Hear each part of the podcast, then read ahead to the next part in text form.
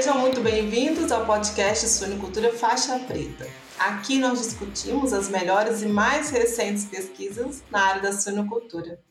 E nós temos hoje como convidada a Graziela. Graziela, muito obrigada por estar aqui conosco, compartilhar o seu trabalho, sua pesquisa. E eu vou te pedir, por favor, que se apresente aos ouvintes, conta um pouquinho de você, da sua trajetória. Bom dia, professora Mariana. Obrigada pelo convite. É um prazer estar aqui compartilhando os nossos resultados. É, eu me chamo Graziela Valini. Eu sou zootecnista formada pela Universidade de São Paulo. É, tenho mestrado na Universidade Federal de Viçosa.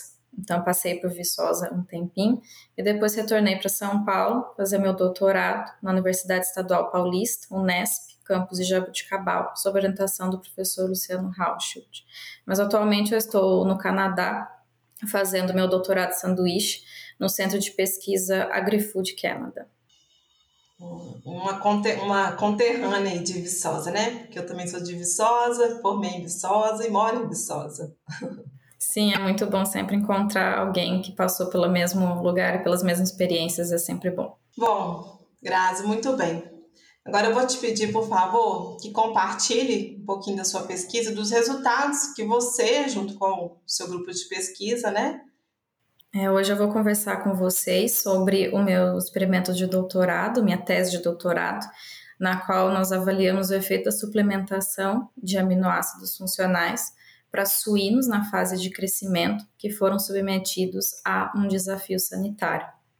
É, nós escolhemos essa linha de pesquisa pois a maior parte da nossa produção de suínos ela é realizada de forma intensiva.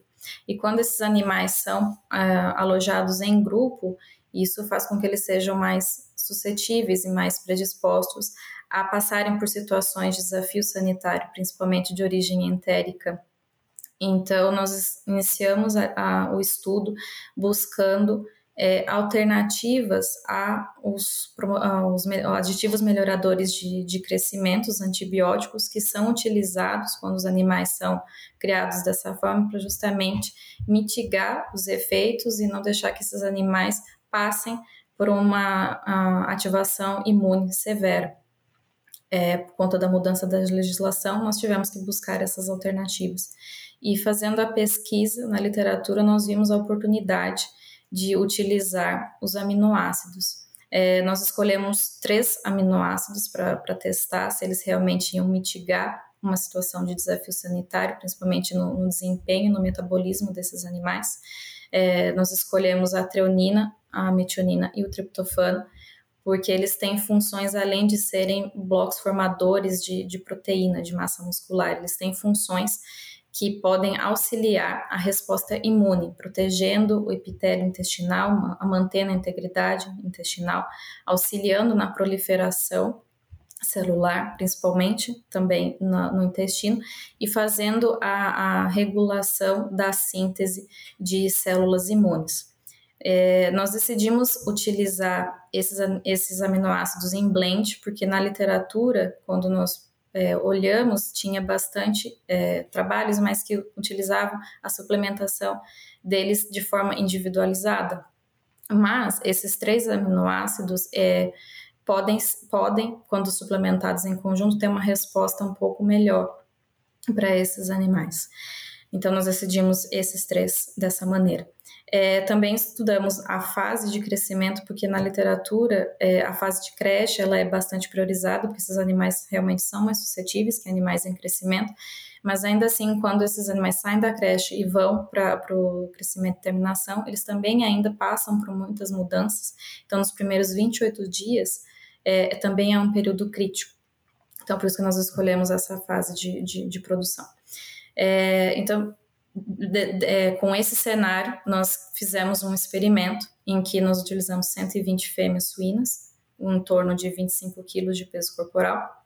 Dividimos esses animais em dois lotes de 60 e alojamos em duas é, instalações diferentes, crescimento e terminação, em que cada é, instalação, galpão, foi considerada uma condição sanitária, é, que nós vamos determinar aqui chamar de boa e condição ruim. Dentro de cada instalação, nós colocamos os animais em um único grupo, então havia uma única baia com 60 animais, e cada instalação possuía quatro alimentadores automáticos de precisão, que a gente chama de IPF. Na, que com eles a gente pode manter os animais em grupo e mesmo assim dar dietas diferentes aos animais, cada um, porque eles têm um ear tag, eles têm uma, uma maneira de serem identificados por, esse, por esses alimentadores e receber a dieta designada a cada um.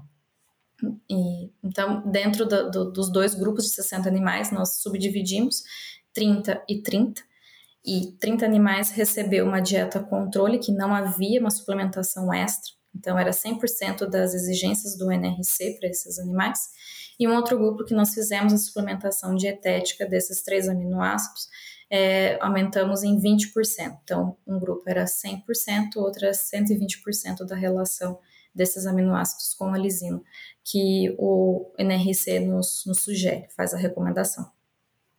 É, no grupo ruim, é, na, no galpão de condição sanitária ruim, esses animais foram, foram desafiados com salmonella tifimuri.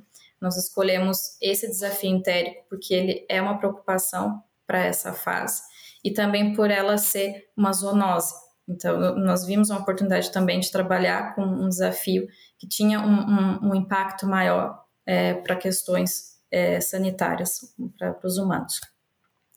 E depois da inoculação desses animais, nós sujamos a baia com fezes de um rebanho comercial para aumentar a pressão patogênica, tentar é, mimetizar uma, uma, uma produção comercial que nós consideramos uma, uma condição ruim.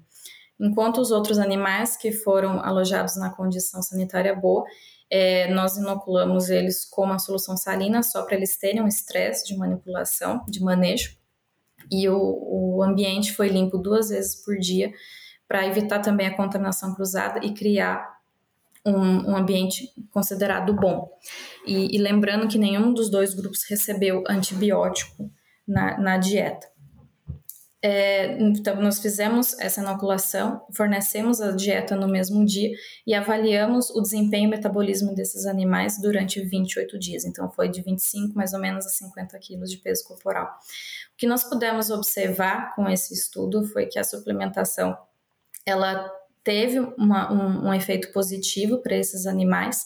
É, houve uma tendência de, de, de o peso final desses animais que foram desafiados, mas que houve suplementação maior em relação àqueles animais que foram desafiados, mas não receberam suplementação, um aumento de 7% mais ou menos no peso final.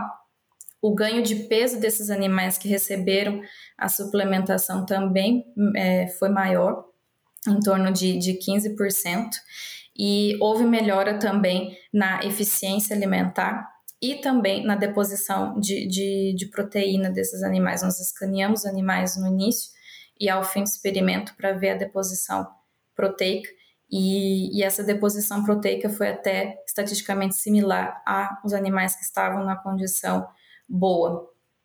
Além disso, esses animais que estavam desafiados, a gente avaliou alguns parâmetros fisiológicos. Nós avaliamos durante a primeira semana de desafio a temperatura retal desses animais e também ao longo do experimento, aos 7, ao 14, aos 21 e 28 dias pós-inoculação, nós avaliamos a excreção de salmonela e o score fecal desses animais. É, na condição boa, a gente fez swabs retais, fez a temperatura retal também, mas o swab era só para realmente confirmar que os animais estavam limpos, esses animais estavam numa condição ideal para poder fazer a comparação realmente se houve uma ativação maior do sistema imune desses animais que foram desafiados. Obrigado, Mari, obrigado, Graziella, e a todos que acompanharam a parte 1 desse episódio do Suinocultura Faixa Preta. E se você ficou curioso para saber sobre os demais resultados encontrados no, nesse estudo da Graziella, não deixe de acompanhar o próximo episódio do Suinocultura Faixa Preta. Até mais!